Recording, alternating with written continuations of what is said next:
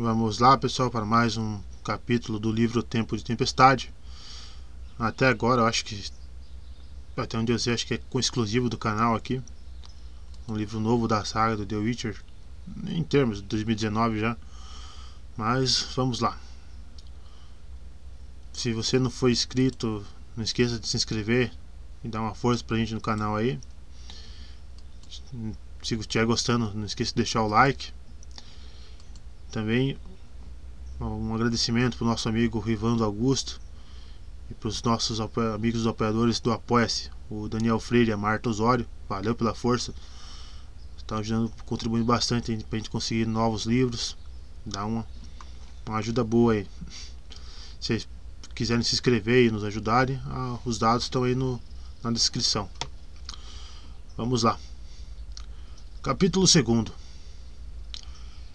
Kerak, uma cidade no reino setentrional de cidades, localizada junto da foz do rio Adalat, outrora a capital do reinado independente de Ke, ou Ka, que em consequência de uma má administração e da extinção da linhagem governante decaiu, perdeu importância e viu-se repartida e anexada pelos reinos vizinhos. Possui portos, algumas fábricas, um farol marítimo e aproximadamente 2 mil habitantes. Effenberg e Talbot Enciclopédia Máxima Mundi, volume 8. Velas brancas e multicoloridas eriçadas com mastros ocupavam a baía. Os grandes navios estavam fundeados no ancoradouro, protegido por um promontório e pelo quebra-mar. No porto, junto dos pires de madeiras, embarcações de menor porte e aquelas verdadeiramente pequenas estavam atracadas. Nas praias, os barcos, ou melhor, os restos dos barcos ocupavam quase todos os espaços vazios. Nos confins do promontório, um farol marítimo feito de tijolos brancos e vermelhos, uma relíquia restaurada que lembrava os tempos élficos, era fustigado pela arrebentação das ondas. O bruxo esporeou o flanco da égua. Plotka ergueu a cabeça e abriu as narinas como se também estivesse apreciando o cheiro do mar trazido pelo vento. Apressada, lançou-se para percorrer as dunas na direção da cidade próxima. A cidade de Kerak, a principal metrópole do reinado com o mesmo nome, que se espalhava pelas duas margens do trecho estuarino do rio Adalat, estava dividido em três zonas independentes e nitidamente divergentes. O complexo portuário, as docas e o centro industrial e comercial, que abrangia os estaleiros e as oficinas, assim como as usinas processadoras, os armazéns e os depósitos, as feiras e os bazares, ocupavam a margem esquerda do Adalat.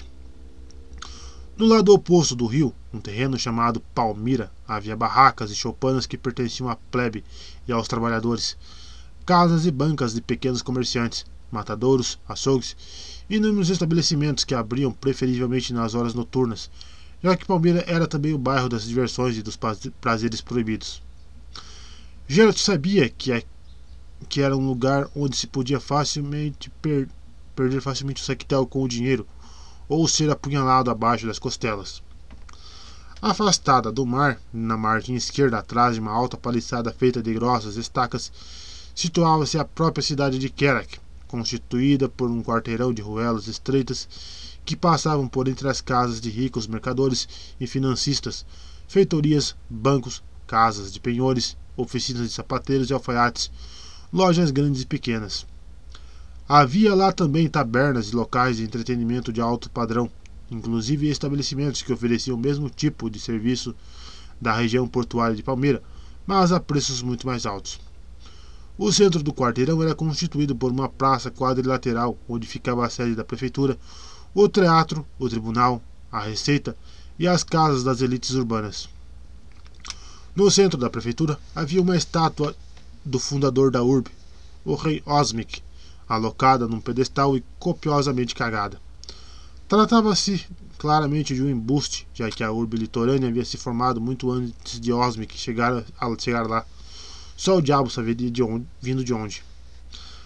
Acima da cidade, um morro ficava o castelo e o palácio real, como for, com forma e feitio bastante incomuns. Era um antigo templo que tinha sido modificado e ampliado depois que os sacerdotes, desiludidos com a total falta de interesse da população, o abandonaram. Do templo restou o campanário, uma torre com um enorme sino que o atual soberano de Kerak, o rei Belohum, ordenava que diariamente batesse ao meio-dia e, evidentemente, para a irritação dos súditos, à meia-noite. Que filho da puta! o sino ressoou quando o bruxo adentrou a cidade, movimentando-se por entre as primeiras casas de Palmeira. Palmeira fedia peixe, roupas lavadas e birosca.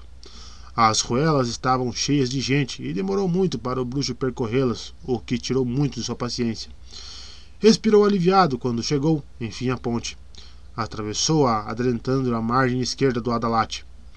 A água cheirava mal e carregava um denso manto de espuma, feito, efeito do trabalho de um curtume localizado montante do rio. Ali, ele já estava próximo da estrada que levava para a cidade cercada com a paliçada. Deixou a égua nos estrebarias localizadas nos arrabaldes da cidade. Pagou adiantado por dois dias inteiros. Deu uma gorjeta ao cavalariço para gratificá-lo e garantir que Plótica fosse bem cuidada. Dirigiu-se para a guarita. Entrar em Kera que só era possível após passar por ela, submeter-se ao controle de segurança e aos procedimentos pouco agradáveis que o acompanhavam. O bruxo ficava meio irritado com essa obrigação, mas entendia seu objetivo. Os habitantes da urbe cercada pela paliçada não gostavam muito das visitas dos hóspedes da cidade portuária de Palmeira, sobretudo dos marinheiros forasteiros que desembarcavam lá.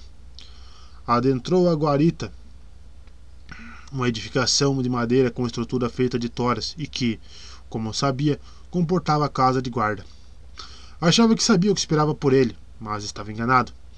Já havia visitado várias casas de guarda em sua vida, pequenas, de porte médio ou grande em cantos do mundo próximos ou relativamente distantes, em regiões mais ou menos civilizadas, ou nem sequer minimamente civilizadas. Todas as casas de guarda fediam a mofo, suor, couro e urina, assim como a ferro e a graxa usada para sua conservação. A casa de guarda em Kerak era parecida. Ou melhor, seria parecido se os cheiros clássicos, clássicos característicos das guaritas não fossem abafados por um odor pesado e sufocante de flatos que enchia o cômodo até o teto. No cardápio do corpo da guarda local dominavam, sem dúvida alguma, plantas leguminosas como ervilha forrageira, fava e feijão. A equipe era inteiramente feminina, constituída por seis mulheres sentadas à mesa, absorvidas na sua refeição vespertina. Todas as damas sorviam das tigelas de barro e engoliam gulosamente algo que flutuava num ralo molho de páprica. A mais alta das sentinelas, que parecia a comandante, afastou a tigela e levantou-se. Geralt, que sempre acreditara que mulheres feias não existiam, de repente sentiu-se obrigado a rever essa opinião. Coloque a arma na mesa. Como todas as outras, a guarda tinha a cabeça raspada. Os cabelos já estavam meio crescidos, formando na cabeça uma calva, na cabeça calva uma cerda desgrenhada. Debaixo do colete desabotoado e da camisa aberta, emergiam os músculos abdominais, que pareciam um enorme tender amarrado com barbantes. E continuando as associações relacionadas com embutidos, os bíceps da guarda eram do tamanho de presuntos suínos. Coloque a arma na mesa, repetiu. Você está surdo? Uma de suas subalternas, ainda debruçada sobre a tigela, ergueu-se levemente e soltou um peido veemente e prolongado. As suas companheiras caíram na gargalhada. Geralt abanou-se com a luva. A guarda olhava para suas espadas. Ei, meninas, venham cá! As meninas levantaram-se relutantemente, alongando-se. Todas, como Geralt havia notado, vestiam-se de maneira descontraída, com as roupas leves que permitiam, sobretudo, escancarar a sua musculatura. Uma delas vestia uma calça curta de couro que tinha sido rasgada na linha da costura para que as coxas coubessem nela. A parte da vestimenta acima da cintura era constituída por faixas encruzadas. Falou: Um bruxo, duas espadas, de aço e de prata. Outra, alta de ombros largos como as demais, aproximou-se e, sem cerimônia, abriu a camisa de Geralt, segurou a corrente de prata, tirou o medalhão e confirmou. Ele tem o símbolo. É a cabeça de lobo com os dentes à mostra. Parece que é um bruxo mesmo. Deixamos passar? De acordo com as disposições regulamentares, ele pode entrar. Afinal, entregou as espadas. Geralt entrou na conversa, falando em voz calma. Pois é, entreguei. Presumo que ambas permanecerão guardadas em depósito, não? E só poderão ser retiradas com firma reconhecida e o comprovante que receberei agora? As guardas o cercaram com as bocas abertas e os dentes à mostra. Uma o cutucou, supostamente sem querer. Outra peidou veementemente e bufou. Eis o seu comprovante. Bruxo, mercenário, matador de monstros. Entregou as espadas, de primeira, submisso que nem um fedelho. E se a gente forçasse, ele entregaria até a piroca. E aí, meninas, ordenamos então que mostre a piroca? Examinaremos a piroca de um bruxo. Chega, rosnou a comandante. Que folga é essa, vadias? Gonchorek, venha cá. Gonchorek! Do cômodo próximo apareceu um sujeito careca de meia idade que vestia uma capa parda e uma boina de lã. Logo que entrou, teve uma crise de tosse. Em seguida tirou a boina e começou a abanar-se com ela. Sem proferir nenhuma palavra, pegou as espadas envoltas em cintos e fez um sinal a Geralt para que o seguisse. O bruxo não demorou. Os flatos começavam a dominar definitivamente na mistura de gases que enchiam a casa de guarda. O cômodo em que adentraram estava dividido em uma, com uma sólida grade de ferro. O sujeito de capa enfiou a enorme chave na fechadura e pendurou as espadas num cabideiro junto de outras espadas, sabres, facas e alfanges. Abriu o registro esfarrapado, começou a rabiscar nele devagar e demoradamente, tomado por crises de tosse respirando com dificuldade. Por fim entregou a Geralt a ficha preenchida. Presumo que as minhas espadas estarão seguras aqui, guardadas e vigiadas. Ofegante, o sujeito pardo que arfava com dificuldade fechou a grade e mostrou-lhe a chave. Geralt não ficou convencido. Qualquer grade poderia ser forçada, e os efeitos sonoros da flatulência das damas na guarita eram capazes de abafar o barulho de uma tentativa de assalto. No entanto, não havia jeito. Precisava resolver em que era que aquilo que precisava resolver e ir embora da cidade o mais rápido possível. Na taberna, ou, como dizia o letreiro, a hospedaria Natura Herum, estava localizado um edifício relativamente pequeno, mas com estética agradável. Era feito de madeira de cedro e o telhado era íngreme e a chaminé alta. Uma alpendre que se alcançava subindo uma escada contornada por jarras de madeira com babosas braqueadas e enfeitava a frente da estrutura. Cheiros de cozimento, principalmente de carnes grelhadas, vinham do estabelecimento. Os aromas eram tão gostosos que, a princípio, a Natura Heron pareceu ao bruxo um Éden, um jardim de delícias, uma ilha de felicidade, um retiro dos abençoados que emanava leite e mel. Logo ele descobriu que esse Éden, assim como qualquer Éden, era vigiado. Possuía o seu cérebro, um vigia que trazia uma espada flamejante. Geralt teve a oportunidade de vê-lo em ação. O cérebro, um homem de baixa estatura musculoso, com sua presença, espantou um jovem magro do Jardim das Delícias. O jovem protestava, gritava, gesticulava, o que deixava o cérebro nitidamente irritado. Está proibido de entrar aqui, moço. Você sabe bem disso, portanto eu dei um passo para trás. Não vou repetir. O jovem recuou, afastando-se das escadas com rapidez para evitar que o outro o empurrasse. Como Geralt havia notado, era precocemente careca. Seus cabelos ralos e loiros cresciam só a partir da altura do osso parietal, o que, de modo geral, causava uma impressão bastante desagradável. A uma distância segura, ele gritou: Eu cago para vocês e para suas proibições. Não estão me fazendo favor. Não são os únicos aqui. Vou procurar concorrência. Arrogantes. Há revistas. O letreiro é dourado, mas as gaspas dos meus sapatos ainda estão sujas de merda. E a minha estima por você se resume a isso mesmo: a merda. É uma merda, sempre será uma merda. Geralt ficou preocupado. O jovem careca, apesar da aparência repugnante, vestia-se como um nobre.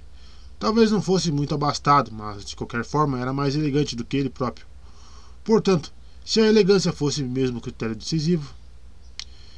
E você, por obsequio, posso perguntar para onde vai? A voz fria do cérebro interrompeu. E você, obsequio, posso perguntar para onde vai? A voz fria do cérebro interrompeu o fio de pensamento de Geralt e confirmou a sua apreensão. Trata-se de um local exclusivo, o cérebro continuou, bloqueando o acesso às escadas com o próprio corpo. Você entende o significado dessa palavra? Isso quer dizer que o estabelecimento está fechado para alguns. E por que para mim? O hábito não faz o monge. O cérebro, posicionado nos dois degraus acima do bruxo, olhava para ele de cima. Você, forasteiro, é uma ilustração ambulante desse provérbio popular. O seu traje não é nem um pouco adequado. Talvez você tenha outros objetos escondidos que possam causar uma boa impressão. No entanto, não quero saber. Repito, este é um local exclusivo. Não toleramos aqui pessoas vestidas como bandidos nem armadas. Não estou armado, mas age como se estivesse. Então, por obsequio, dirija-se a outro lugar. Espere, Tarp. Um homem moreno que trajava um caftã de veludo apareceu na porta do estabelecimento. Tinha sobrancelhas cerradas, olhar penetrante e nariz aquilino, e era bastante grande. O nariz aquilino repreendeu o cérebro. Parece que você não tem a menor ideia de com quem está lidando. Você não, sa não sabe quem é essa pessoa que veio nos visitar. O silêncio demorado do cérebro comprovava que ele realmente não sabia. Geralt de Rivia, um bruxo, famoso por proteger e salvar a vida dos humanos. Na semana passada, aqui nas redondezas em Anzegis, salvou uma mãe e sua filha. E há alguns meses, em Cismar, falou-se muito de como ele foi ferido ao matar uma leucrota que devorava homens. Como pode, proibir, como pode proibir que entre no meu estabelecimento uma pessoa que exerce uma profissão tão nobre? Pelo contrário, fico muito contente em receber um convidado como este. E considero uma honra o fato de ele querer vir me visitar. Senhor Geralt, a hospedaria Natura Herum lhe dá as boas-vindas e abre suas portas para o senhor. Sou Phoebus Ravenga, o proprietário deste modesto estabelecimento. A mesa que lhe foi designada pelo maitre estava coberta por uma toalha. Todas as mesas no, na Natura Heron, a maior parte delas ocupadas, estavam cobertas por toalhas. Geralt não conseguia lembrar quando vira pela última vez toalhas numa taberna. Embora curioso, curioso não olhava para os lados, não queria, não queria parecer provinciano, matuto. No entanto, uma cautelosa observação revelou um interior simples, mas decorado com gosto e sofisticação. Os fregueses, em sua grande maioria comerciantes e artesãos, pela sua avaliação, eram igualmente sofisticados, embora nem sempre se distinguissem pelo bom gosto. Havia também capitães de navios bronzeados e barbudos, assim como fidalgos que trajavam roupas multicoloridas. O aroma da taberna era agradável e sofisticado. Tirava carne assada, alho, cominho e muito dinheiro. Percebeu que alguém olhava para ele. Quando era observado, os seus sentidos de bruxo sinalizavam isso imediatamente. Olhou pelo canto do olho de modo discreto. A pessoa que observava, também de maneira muito discreta, imperceptível para, uma, para um simples mortal, era uma jovem mulher de cabelos ruivos como pelos de uma raposa. Fazia de conta que estava completamente absorvida na sua refeição, um prato que parecia muito apetitoso e cheiroso até de uma certa distância. Mas o estilo e a linguagem corporal não deixavam qualquer dúvidas. Definitivamente não para um bruxo. Poderia apostar a cabeça que, que era uma feiticeira. O maitre pigarreou, arrancando-o de seus pensamentos e de uma nostalgia repentina. Falou, cerimonialza, cerimoni, falou cerimoniosamente com orgulho. Para hoje sugerimos o chambão de vitela guisado com legumes, cogumelos e vagem. Lombo de borrego assado com berinjela. Bacon de porco banhado em cerveja com ameixas cristalizadas. Caraca, eu fiquei com vontade, hein? Carré de javali assado servido com maçãs e marmelada de ameixas. Peito de pato frito servido com repolho roxo e cranberries. Lulas recheadas com endívias ao molho branco e servidas com uvas. Peixe pescador assado na brasa com, com natas, servido com peras refogadas. E, como sempre, nossas especialidades. Coxa de, de ganso ao vinho branco, com uma variedade de frutas assadas na chapa e pregado em tinta de choco caramelizada e servido com caldas de lagostim. Se você gosta de peixes, não se sabe quando e como Phoebus Ravenga surgiu à mesa. Então recomendo o pregado. Está fresquinho. Logicamente foi pescado hoje de manhãzinha e é o orgulho e a especialidade do nosso chefe. Traga um pregado desses em tinta, então. O bruxo conseguiu vencer a vontade racional de pedir várias refeições de uma vez só, consciente de que seria considerado algo de mau gosto. Agradeço sua sugestão. A escolha já estava começando a ficar penosa. Qual é o vinho que o ilustre senhor gostaria de provar? O maitre perguntou. Por obsequio, selecione algum que combine com o prato. Sei pouco sobre vinhos. Poucas pessoas sabem, Febus Ravenga. Febus Ravenga sorriu. E menos ainda confesso esse tipo de coisa. Não se preocupe, Sr. Bruxo. Escolheremos o tipo de vinho e o ano. Não quero incomodá-lo. Desejo-lhe bom apetite. Contudo, o desejo não se cumpriria. Geralt nem sequer teve a vontade de, de, teve a oportunidade de descobrir que vinho fora escolhido para ele. E naquele dia o sabor do pregado em tinta de choco também permaneceria um mistério. De repente, a mulher de cabelos ruivos deixou toda a descrição de lado e atraiu seu olhar. Sorriu. Geralt teve uma forte impressão de que se tratava de um sorriso irônico. Sentiu calafrios. O senhor é o bruxo conhecido como Geralt de Rivia?